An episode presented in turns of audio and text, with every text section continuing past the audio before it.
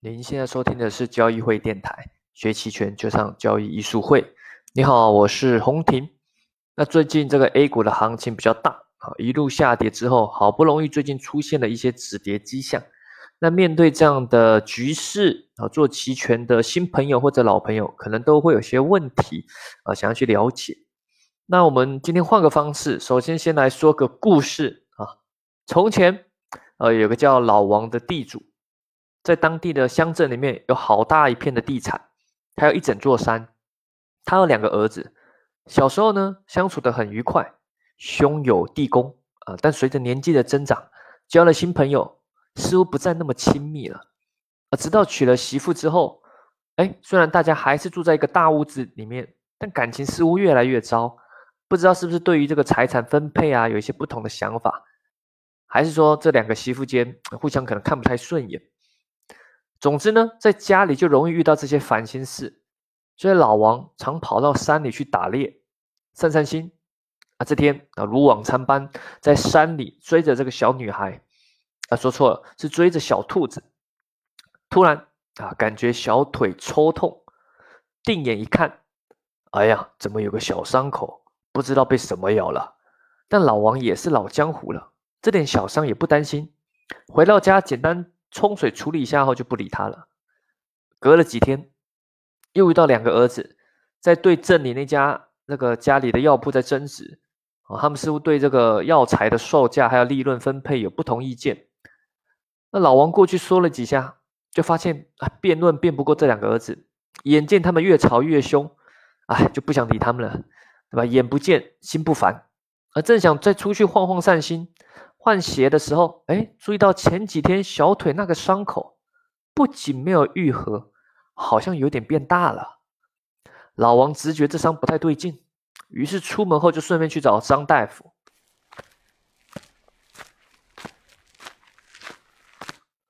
张大夫留过学，阅历甚广，是镇上有名的医生。他帮老王详细检查伤口后，就告诉他说，这是一种特殊虫咬造成的。去年呢，镇上就有两个人有这样的伤，也来看过，也告诉了他的疗法。回去后呢，他们大概半年后，一个活了，一个活了，一个死了。老王听了很紧张啊，问道：“大夫，那我这能活吗？”张大夫摇了摇头。哎，老王更紧张了。只见张大夫不疾不徐的说：“治疗方法应该都是有效，只是有人没做到。”哎，老王很好奇，这疗法到底是什么？回到家，才刚进门啊，就看到两个儿媳妇在吵架，甚至开始大打出手。仔细听了一下，发现是在为蛋里面是否该加糖而吵架。啊，这也太荒谬了！这种事也能吵？眼见他两个似乎想要喊着老王来评评理，老王赶紧赶紧躲进房间里。进了房间，躺在床上思考着张大夫说的疗法，竟然是要儿子们一公升的眼泪，两个儿子都要。哦，这个疗法也太奇葩了。表面上跟医生说谢了谢谢，但心里还是觉得这疗法不太靠谱啊。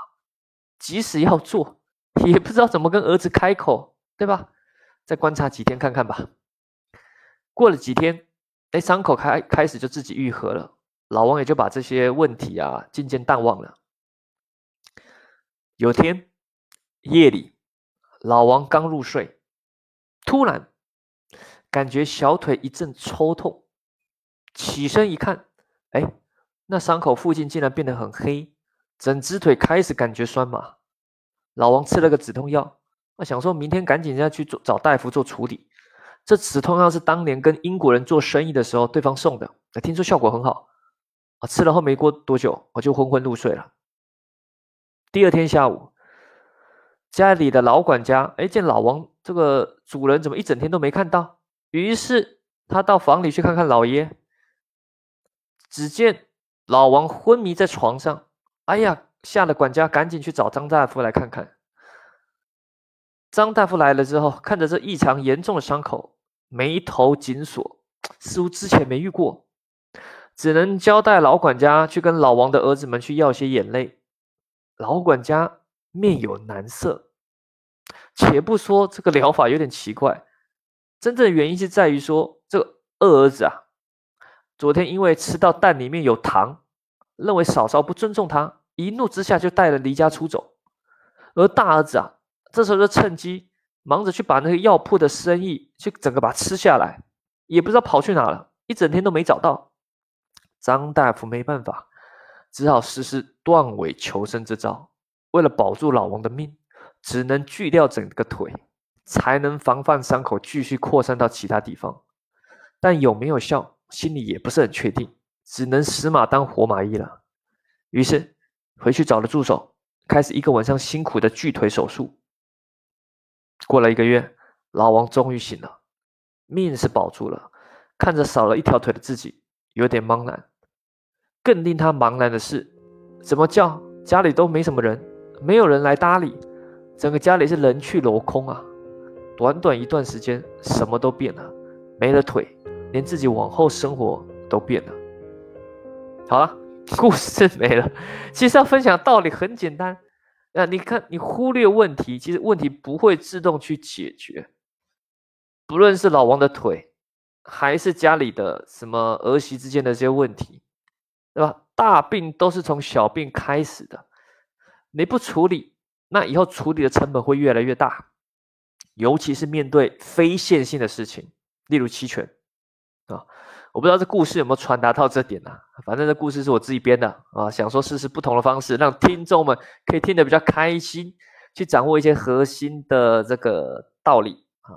但其实啊，做金融交易有趣的地方是它可以帮助你实践一些人生的哲学道理，谁都懂，对吧？对吧？那陈老师，你这个故事不讲我也懂，对吧？这谁不懂？但就是做不到啊。而面对金融市场亏钱的痛苦，能让你更实际的反思和反省。当然，你要懂得去反 反思啊。有些人就啊，亏了就亏了，不服输也不知道原因就继续亏，哎，也是有可能啊。甚至有人钱多啊，乱亏一通也没关系啊，那那就没办法。但我想说，正常人对吧？这个想要进步的人都会重新去反思原因。面对暴涨或暴跌。你一路扛着期权卖方不会是对的吗？你是真的这么有信心，还是只是亏多了，所以自己欺骗自己，故意去忽略问题？即使最后问题好像解决了，但这样结果似乎不是太好吧？对吧？或许如果你中间有勇气面对问题，有勇气尝试一些调整，那结局可能会再更好一点。好，但身为期权专业电台，也不能只说故事，还是得聊一些干货。哦，前段时间经历这些大跌，对吧？啊已经跌那么大段了，且国外市场都已经开始止跌反弹，你可能会心动，想赶紧进来抄底，对吧？但而且你还想利用期权抄底，感觉比较厉害，但又不敢直接卖认沽，啊，万一来个最后奋力一跌，那还不一定扛得住。那要买入认购期权抄底呢？哎，似乎风险有限，对吧？毕竟买入期权最多只亏权利金啊。一旦来个报复性大涨，哎，那就开心了。但你身为我们中电台忠实的听众，多少已经有期权深厚的知识了。面对止跌后的反弹，大概率是会让隐含波下降了。所以你会认为，哎，这个买认购期权就比较不利嘛？尤其是买近月，虽然资金的耗损比较小啊，权利金比较便宜，但时间对你不利，隐含波下降对你不利，方向还不一定涨。那如果你不是赌徒的话，那你买认购。这根本就不能成为一个选项，那怎么办？我看好 A 股啊，就想趁这个低点去抄一下底，有这么难吗？这也不行，那也不行，那干脆都不要做啦。嗯，也不是说不行，都行都行，只是说你要衡量风险报酬比是否合理。这里介绍两个策略吧，可以帮助你比较低风险的抄底，而且如果局势顺利的话，甚至能赚的比上面那两个粗暴的策略还多。举个例子。当上证五零指数在三月十号跌势暂缓的时候，此时五零 ETF 价格大约在三点五五左右，你可以买进当月三点六认购期权一张，加卖出三点七认购期权两张，这样一组就是所谓的认购比率价差策略。哎，好像很厉害。那怎么解读这个策略呢？首先，我们来我们来看一下它的盈亏分析图，这个在基本期权软件上应该都有。啊，我是截了永春软件上的图，那我放在音频下方的文字区啊，你可以去参考一下。但由于这个截图时间不是三月十号啊，是后面的时间我去截的，所以价格不太准。不过没关系，意识到就好，掌握概念比较重要。从图里你可以看到啊，行情下跌它会亏一点权利金啊，大概约一百二十元啊。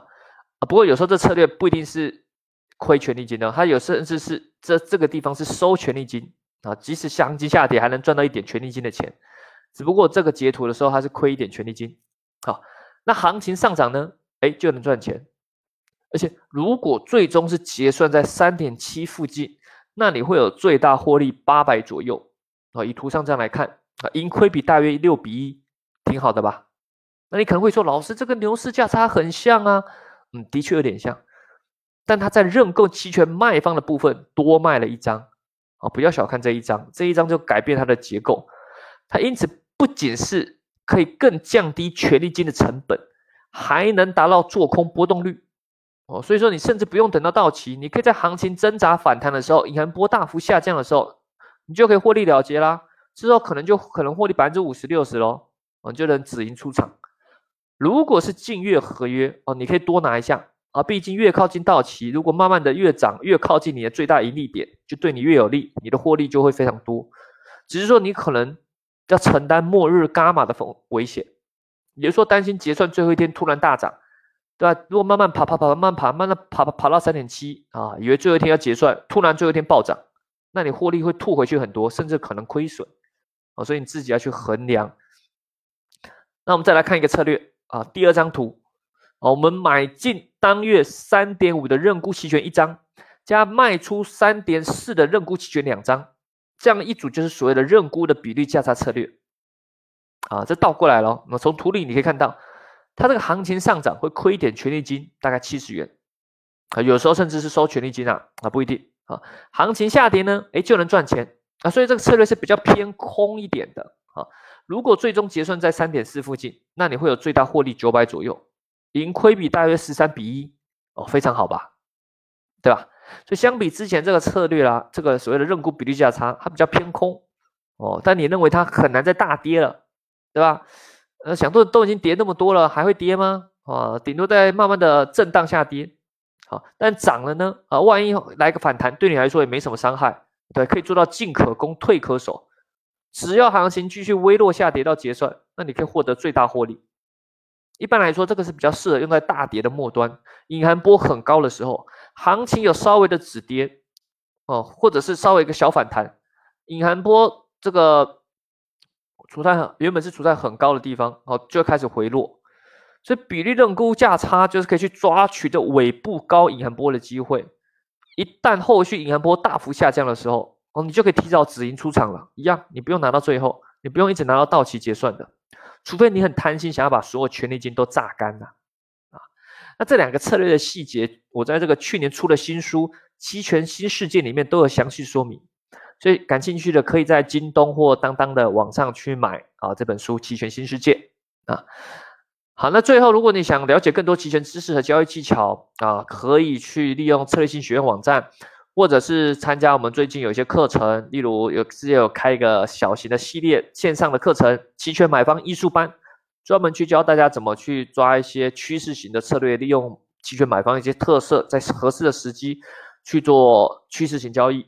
啊，以及在行情不利的时候去做一些调整，或者是如果你想学更完整的实战的交易啊，你想学更多的交流，期权的买方、期权的卖方、价差策略、隐含波动率的特性解析、隐含波动率的交易，以及隐含波动率跟卖方之间的动态调整对冲，而这些比较细致的东西呢，欢迎可以参加期权重建班，三月底好周六日好我们在上海举办的啊，但这个是同时支持直播参与的。所以你要来线下参加，或者是在线上直播参与都是可以的哦。